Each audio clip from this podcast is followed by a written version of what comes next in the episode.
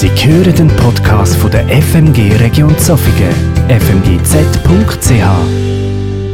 Guten Morgen miteinander. Freut mich auch, dass wir den ersten Gottesdienst zusammen feiern, hier im Saal von der FMG. Und ich freue mich, dass wir zur Jahreslosung ein paar Gedanken uns machen, damit wir einfach nochmal eine zusätzliche Ermutigung überkommen für das neue Jahr.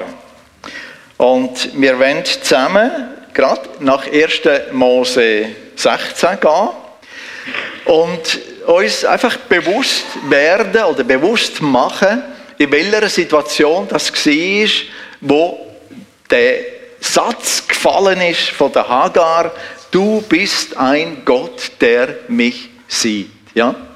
Es ist in einer notvollen Situation bei der, beim Abraham die Heime. Wir sehen die Verse da, der Abraham und Sarah haben keine Kinder können haben. Es ist ganz schwierig für Sarah vor allem. Und irgendwann ist dann das die Geschichte von der Hagar geworden. Und Hagar ist verzweifelt gewesen, weil sie ist von ihrer Herrin drangsaliert worden, sie ist schlecht behandelt worden und vor der Situation, wo wir da lesen, ein paar Monate vorher, hat äh, Zarai, ihre unfruchtbare Herrin, die Sklavin gezwungen, eine Nebenfrau zu werden von ihrem Mann, vom Abraham. Sie soll an der Stelle von der Sarai einen Sohn gebären. Sie soll für ein Nachkommen sorgen, wo sie dann Sarai könnte als ihre eigene Nachkommen präsentieren.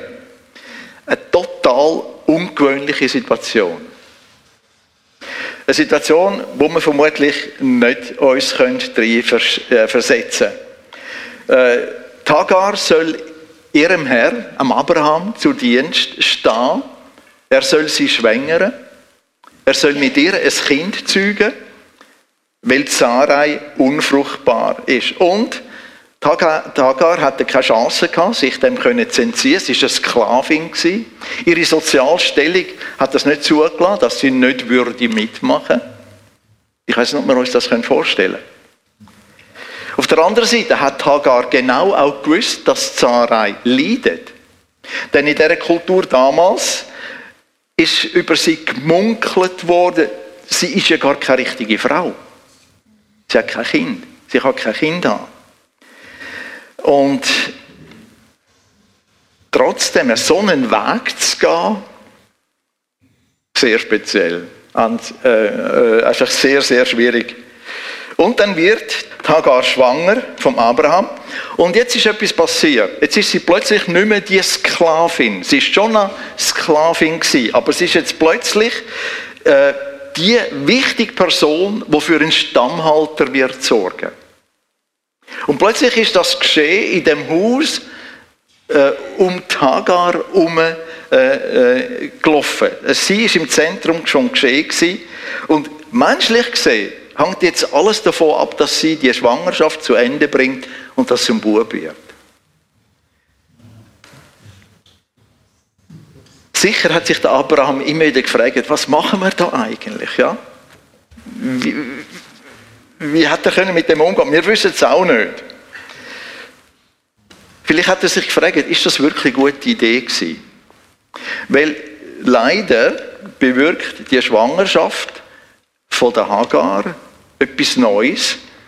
Sobald Hagar merkt, sie ist schwanger, sobald Sarai weiß, sie ist schwanger, fängt Hagar Sarai an verachten. Und das bewirkt in der Sarai eine totale Ablehnung der Hagar gegenüber. Da schaukelt sich etwas auf, aufgrund von einer menschlich gesuchten Lösung, die eben nicht eine Lösung ist im, im richtigen Sinn vom Wort. Und anstelle, dass jetzt die Freude, dass eventuell ein Nachkommen kommt, findet bei der Hagai, bei der Sarai etwas anderes statt. Da kommt Ärger, da kommt Neid, da kommt äh, Trotz. Es bewirkt genau das Gegenteil. Und es ist auch eine Demütigung. Es ist ihr bewusst, ich bin keine richtige Frau, ich kann kein Kind haben. aber Hagar ja. Da schaukelt sich so etwas hoch und wir sehen, dass in einer kurzen Zeit die Spannungen so groß werden, dass es Hagar nicht mehr aushaltet. Und so beschließt sie, ich haue ab. Ich laufe davon. Ich laufe da draus raus. Und auch das Risiko, dabei vielleicht zu sterben, hat sie auf sich genommen. Ich haue ab. Als Sklavin hat sie nicht abhauen. Sie war nicht frei. Sie hat nicht über ihr Leben verfügt. Und trotzdem trifft sie die Entscheidung und sie flieht in die Wüste. Wie groß muss die Verzweiflung sein von dieser Hagar? Wie groß? Wie perspektivenlos ist ihr Leben? Wie schwierig ist das für sie? Sie hat gewusst, ich kann nicht zurück nach Ägypten. Sie ist zu weit weg. Wie soll sie auch als schwangere Frau? Und so geht sie in die Wüste, sucht eine Stelle, wo sie hofft, noch ein bisschen Wasser zu finden. Und dann passiert etwas, ja. Dort, wo sie eigentlich mit dem Leben hat wollen abschliessen, redet Gott zu ihr. Er offenbart sich in ihrer Not. Sie hat gemeint, sie wäre ganz allein, aber da kommt ein Engel und redet, sie, redet zu ihr und fragt Hagar, Sklavin von der Sarai, wo kommst du her? Wohin gehst? Die erste Frage hätte sie ja noch beantworten aber die zweite, nein, ich bin da zum Sterben, ich will mit dem Leben abschließen. Sie hat ja kaum Hoffnung gehabt, dass noch irgendetwas positiver werden würde. Und jetzt sagt der Engel etwas ganz Schwieriges zu ihr. Hagar, gang zurück zu der Sarai. Gang zurück. Der Luther übersetzt, demütige dich.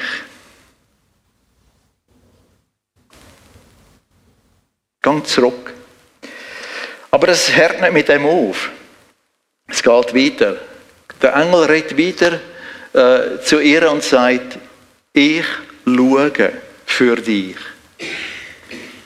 Er wird dir Nachkommen, ein Nachkommen schenken, wo der Vater wird sein von ganz vielen anderen Nachkommen, so dass man sie nicht mehr zählen kann.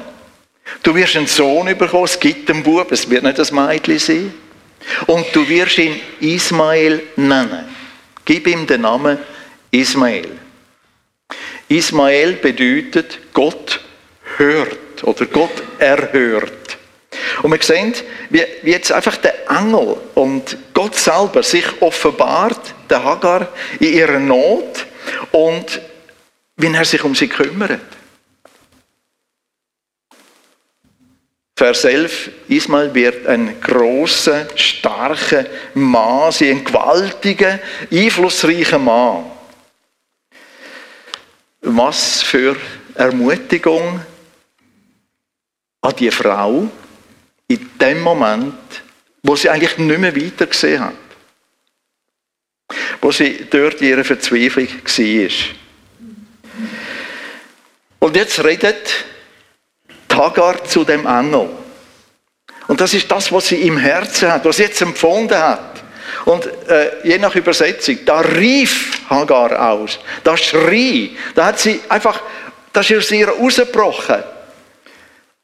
Der, der mich angeschaut hat, der, wo sein Angesicht mir zugewendet hat, ja, den habe ich wirklich gesehen. Den habe ich da gesehen, der ist da, der ist da gewesen. Und darum sagt sie dem, wo jetzt zu ihr geredet hat, das ist Gott, der Herr, wo mich sieht. El Roy. Ismael, El Roy, das ist der Name von Gott drin, der Herr, der mich sieht, der Sehende. Und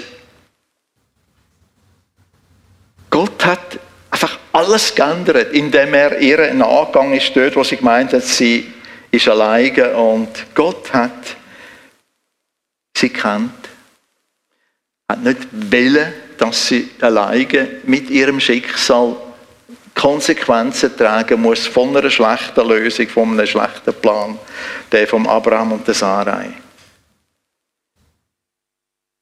Gott ist der, der mich sieht. Wir sehen es hier auf der Jahreslosung auch, wo ausgestellt ist. Ja, wie geht es dir?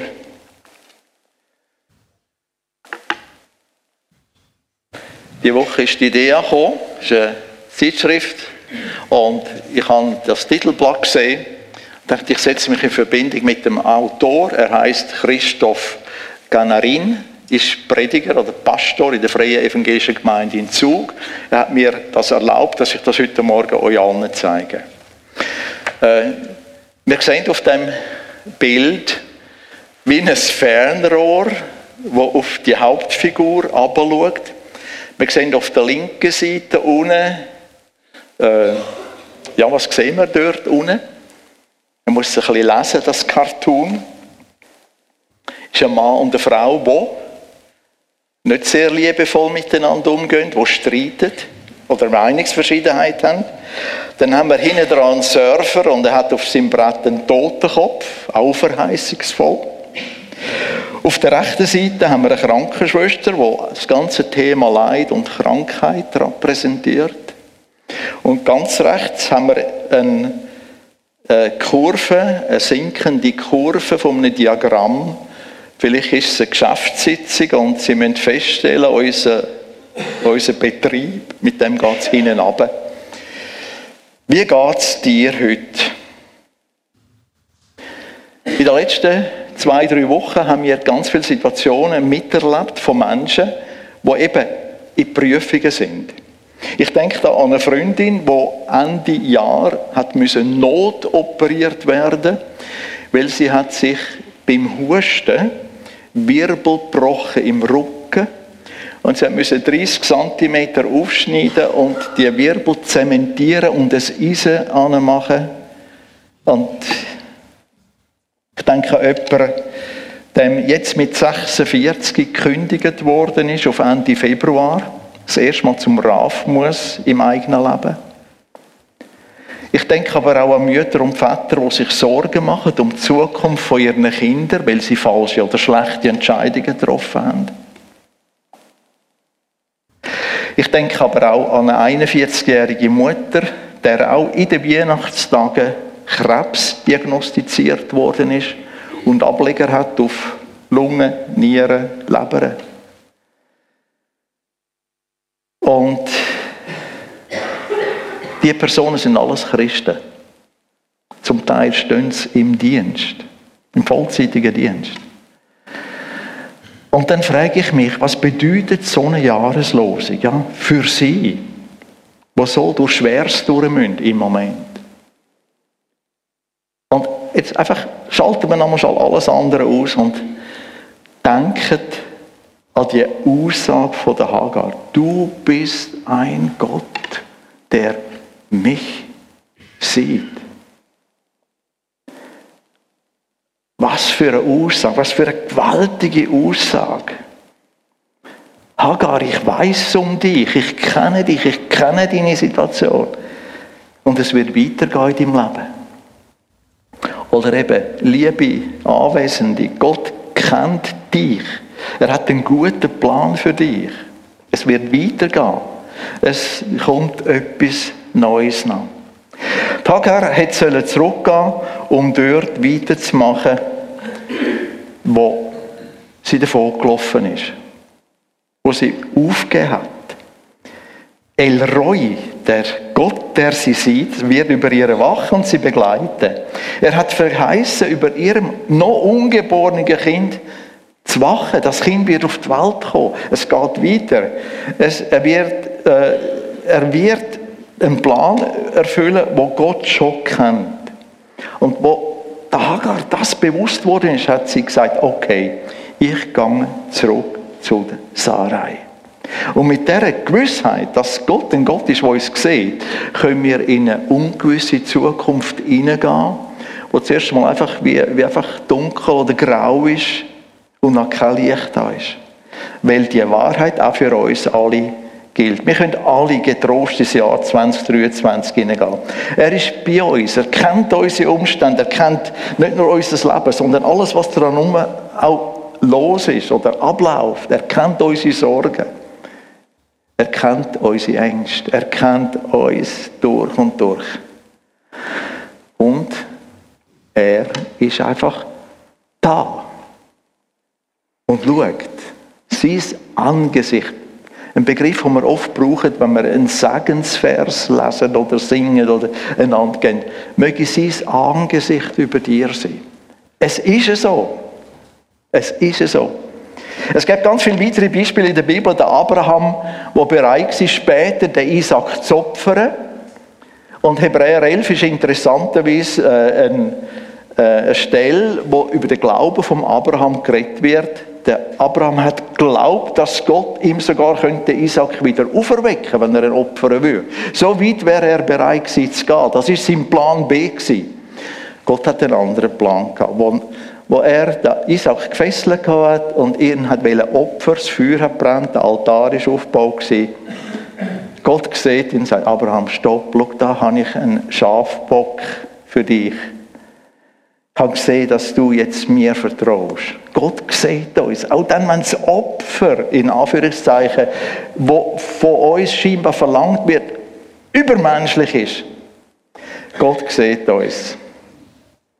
Gott hat dem Mose bei seiner Berufung gesagt, 1. Mose 3, Vers 7, ich habe die Israeliten nicht vergessen. Ich habe ihr Elend gesehen. Und jetzt werde ich sie befreien. Ja, Gott sieht meine Unvollkommenheiten, sieht meine Fehler, sieht mein Versagen, sieht alles. Sieht unsere Gedanken, Psalm 139, sieht unser Versagen, kennt uns durch und durch. Ich habe nochmal äh, das Bild jetzt drauf da. Was ist der Unterschied zu vorher?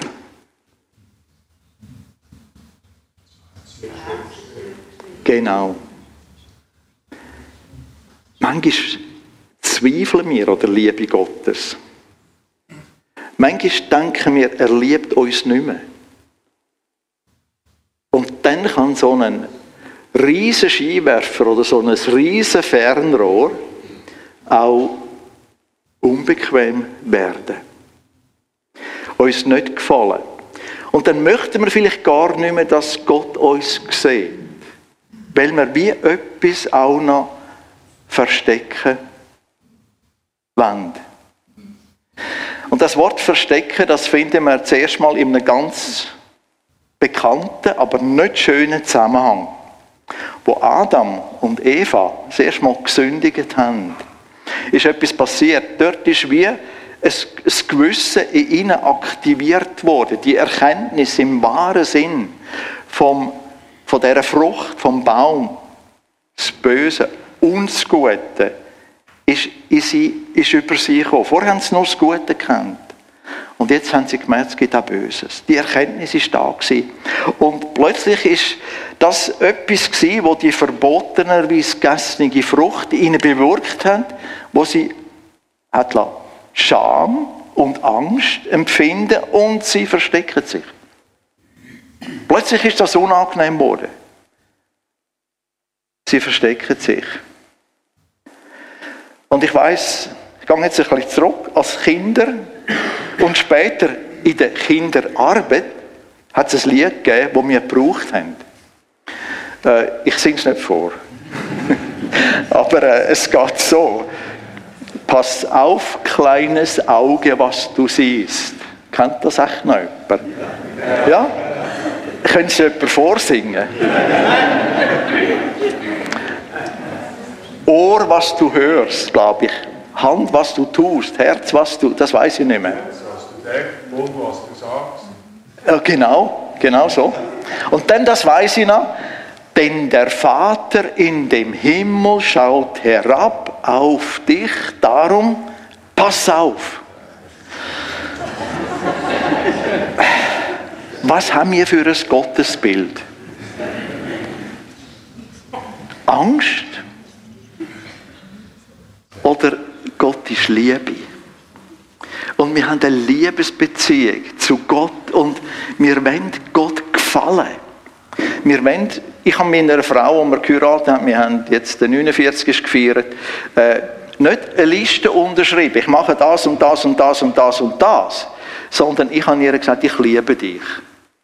Dass ich dann das und das und das und das gemacht habe, okay, aber ich liebe dich. Und ist gegenseitig, eine Liebesbeziehung. Gott ist nicht jemand, vor dem wir Angst haben Trotz unseren falschen Strategien. Eben, wieder die Frage zurück, wie geht es dir? Was beschäftigt dich? Was macht dir vielleicht Angst? Oder was sind da deine Wünsche? Im Neujahr äh, ist es in, sich so gute Sachen vorzunehmen. Haben ihr vielleicht den Begriff gehört? Dry January. Trockener Januar. Das ist eine Gesundheitsbewegung, gibt es seit etwa zehn Jahren, wo sich die Leute, die da mitmachen, vornehmen, ich trinke im Monat Januar kein Alkohol. Das ist vielleicht nicht dein Problem, aber du hast dir vielleicht vorgenommen, ich will abnehmen. Oder du hast dir vorgenommen, ich komme regelmäßiger in den Gottesdienst. Oder ich lese die Bibel regelmäßiger. Oder ich will aufmerksamer sein, den Leuten gegenüber um mich herum. Oder ich will vielleicht mich zur Verfügung stellen für einen Dienst in der Gemeinde. Interessant ist, dass immer zu Beginn vom Januar der Tabakkonsum zurückgeht. Im März ist es höher wie Ende Dezember. Es ist gut, wenn wir uns Ziel stellen. Es ist gut, wenn wir uns bewusst sind, es gibt Sachen, die nicht so sympathisch sind in unserem Leben oder falsch laufen. Und es ist auch gut, wenn wir uns Ziel setzen und die Umstände verbessern und daran zu bleiben. Das letzte Lied ist genau in die Richtung gegangen. Wir schaffen es nicht alleine, wir kommen an unsere Grenzen. Es gibt Pannen, wir haben so eine sympathische Panne heute erlebt, ja. Aber das war nicht Schluss gewesen, das ist eine Panne. Und da geht man darüber hinweg und macht es besser und man lernt es. Gott ist ein Gott, der mich sieht. Aber nicht der mich verurteilt, der mich abschreibt, sondern der mich sieht. Hagar, ich bin da. Und es wäre so schön, wenn wir das einfach auch im nächsten Jahr könnten erleben Aus dem Psalm 139 ein paar Vers. Der David bekennt in dem Psalm, du kennst mich. Du siehst mich. Du kennst meine Gedanken. Du weißt alles um mich, über mich. Du weißt um meine Situation gibt, dir, es gibt nichts, wo dir verborgen ist. Und er sagt das nicht aus einer Angst heraus. Er sagt das, weil er es am Vertrauen, Gott meint es gut mit ihm. Und er möchte das auch erleben. Der Psalm ist wie eine Zwiesprache zwischen ihm und Gott. Er erhöht Gott, er lobt Gott, er beschreibt Charaktereigenschaften von Gott. Und eigentlich umschreibt er, was es heißt, du bist ein Gott, der mich sieht. Und er befehlt sich am einfach Gott wieder an. Er schließt den Psalm mit einem Gebet. Und das sind die Verse 23 und 4, 22 und 23, nein 23 und 24. Und äh, ich habe jetzt einfach gedacht, das Gebet würde bestens passen zu der Jahreslosung. Wenn wir neben die Jahreslosung noch so ein Gebet könnten stellen, erkenne mich Gott. Erkenne mein Herz. Prüfe mich und erhalte mich, erhalte meine Gedanken. Hilf mir, zeig mir, auch wenn ich auf falschen Wege gegangen. Und beschütze mich, begleite mich, bewahre mich, bring mich zurück, wenn nötig, auf den richtigen Weg und bewahre mich auf einem richtigen Weg. Interessant, der Psalm, wo so, wo so, wo so, wie soll ich sagen, wunderschön sich anhört und wo ihm so gut hat. Wow, Gott kennt mich und es ist so schön, dass Gott mich kennt dass er einen Abschluss mit so einem Gebet. Und dass er das Gebet so formuliert, dass er eigentlich nichts anderes sagt, ich möchte meine Beziehung zu dir pflegen. Ich möchte ganz nah bei dir bleiben. Und er macht das voller Hoffnung, voller Zuversicht. Er macht das, indem er ja auch gewiss ist, Gott macht da gern mit. Wir wissen nicht, was uns das neue Jahr bringt. Wir wissen es nicht. Schöne, schwierigere Momente. Vor zwei Tagen ist unser Grosskind ab einem Esel gefallen, ab einem Pferd. Sie nimmt schon seit einem Jahr Reitstunden und hat sich der Oberarm so kompliziert gebrochen, der Knochen war verrissen. Claudia hat mir heute Morgen gesagt, vielleicht kann sie jetzt heute heim, sie haben operativ und und und und. Sie hoffen sehr, aber plötzlich ist das Leben nicht mehr gleich wie vorher. Wir wissen nicht, was das Jahr bringt. Wir können entmutigt werden, wie es Hagar war. Wir können versagen, wie das auch ein David gemacht hat. Der David hat sich oft verirrt. Aber dass Gott uns sieht, soll uns nicht entmutigen, sondern ermutigen, unsere Liebesbeziehung zu Jesus zu pflegen, dran zu bleiben. Und wenn es uns zum Davonlaufen ist, dann sieht er es. Jetzt ist das Herz wieder rot. Und er sieht uns voller Liebe. Und wenn das die Lebensumstände sind, wo der, das Cartoon einfach ein bisschen beschreibt, er sieht uns.